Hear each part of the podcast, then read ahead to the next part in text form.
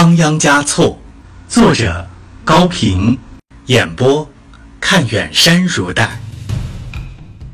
第二十一章：大昭寺前的恩仇，第一集。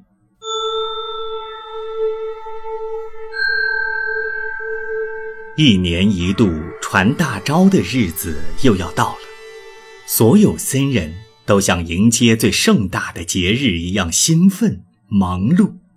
当然，也有少数人想在法会期间达到其他目的，如访亲友、报私仇、做生意、欺女人之类。在这个时刻，高居于布达拉宫里的仓央嘉措。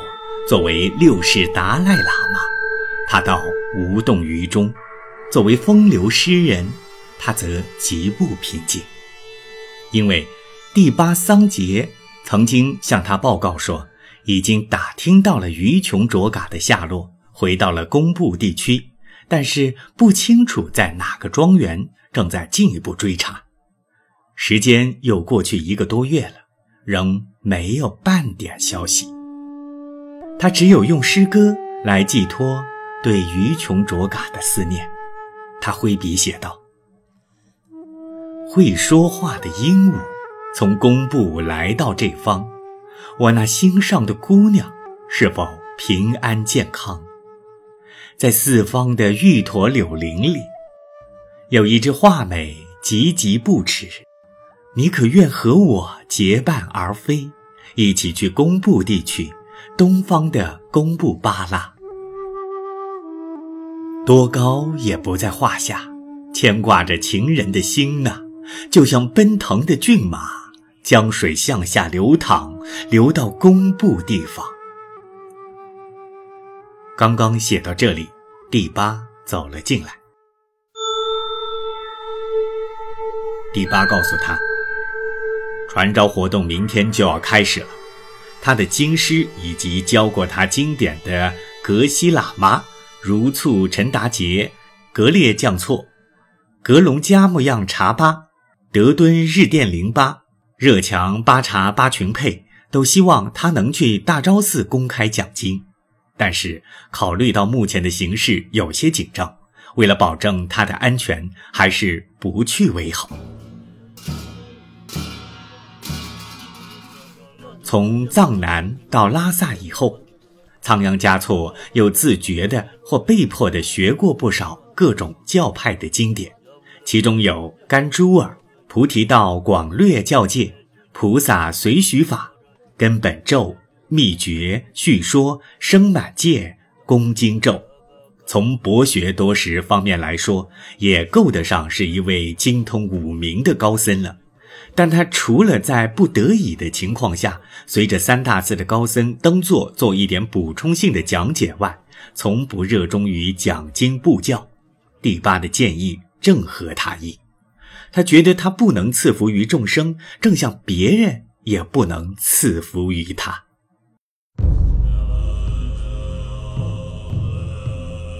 传大招从正月初五开始，到二十六日结束。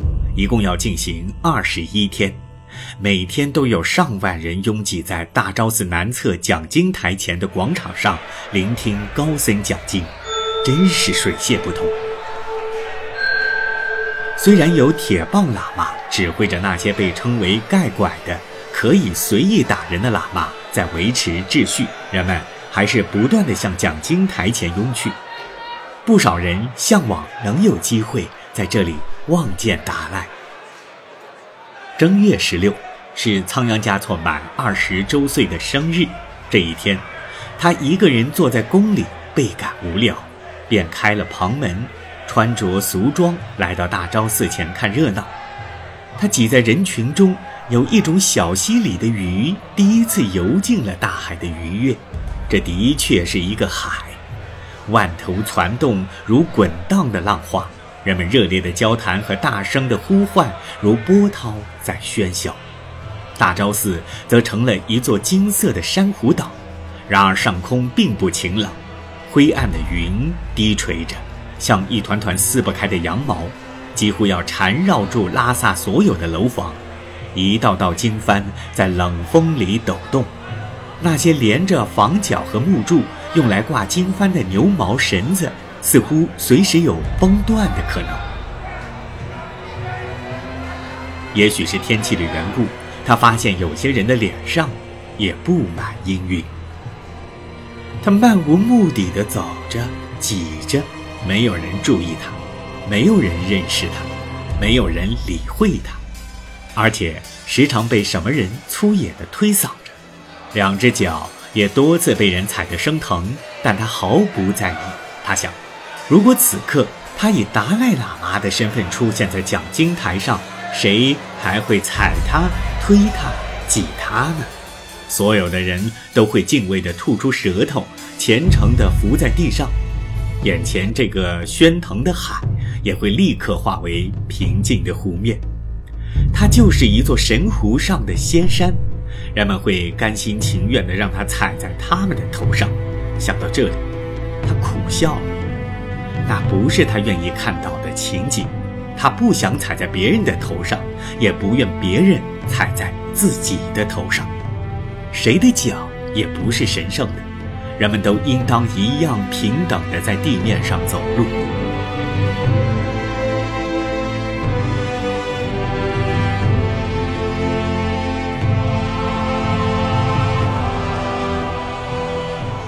他来到了几个牧民模样的人的身边，无意中听了他们的谈话。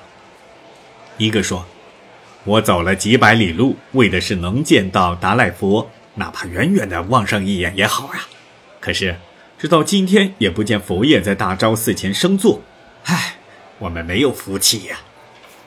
另一个说：“是啊，我们来一趟拉萨好不容易哦，一年才有这么一次机会。”又一个说：“俗话说，既然来杯水，就不能空着桶回去，还是再等几天吧。”一个手摇着经轮的老阿妈挤到了近前。他显然听到了这几个人刚才的谈话，用夸耀的口气插进来说：“我可是比你们有福气啊！这不过差一点让人把我急死啊！”他幸福地回忆着，那是二十多年前的事了。有一天，在哲蚌寺的门前，武士达赖坐在一把檀香木做的木椅子上，专门给朝拜他的人摸顶。他坐得太高了，人们又是弯着腰。像爬一样的从他的脚下走过，怎么能摸得着呢？就是摸得着吧，那么多的人非把佛爷的手累肿了不可。唉，佛有佛的智慧，他拿着一根长长的细木棒，木棒头上拴着长长的布条，就像汉家传说中那个钓鱼的姜太公一样。我们一个个走过去，让布条浮到头上，我不敢抬眼看，也不敢停留。我的头摆偏了一点，那布条刚好擦到我的右耳朵上。当时我只觉得浑身一麻，心尖上像滴了一滴圣水那样清凉。从那以后，我就老觉得右耳朵上有个看不见摸不着的东西，也说不上像是挂着，像是贴着，像是钉上。可它比金子的、珍珠的、宝石的耳环都贵重得多。直到如今，我的右耳朵听什么响动都比别人灵。不信，你们随便哪个用最小最小的生气说句话试试。老阿妈急速地摇着经轮，等待着接受挑战的人出现。人群中发出几声赞叹，一双双羡慕的眼睛无声地闪动着。谁也不敢站出来进行这种试验，因为那将意味着对于达赖活佛的不信任。不尊崇，弄不好还会有被信徒们当场打死的可能。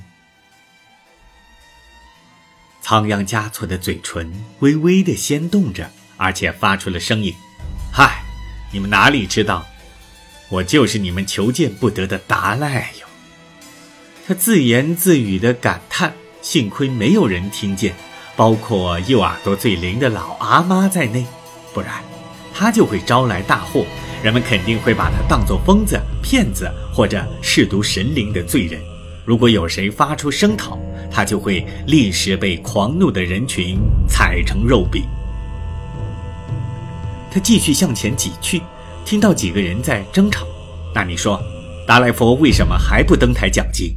一个喇嘛红着脸反问着一位官员：“很简单，为了安全。”官员说：“难道还有人敢碰达赖？”一个壮汉子驳斥他：“大鹏不计麻雀来栖。”另一个穿着华贵的人先引用了一句谚语，接着偷去了一下四周，说：“对于达赖佛，我们不会不敬，可他们……”不敢不尊吗？他们是谁？喇嘛怒目圆睁了。他们就在拉萨。官员说：“作为一支军队，他们是太少了；作为一伙强盗，他们是太多了。”你是说？喇嘛忽然将后面的话咽了回去。他听得出官员的话里带有明显的挑衅性。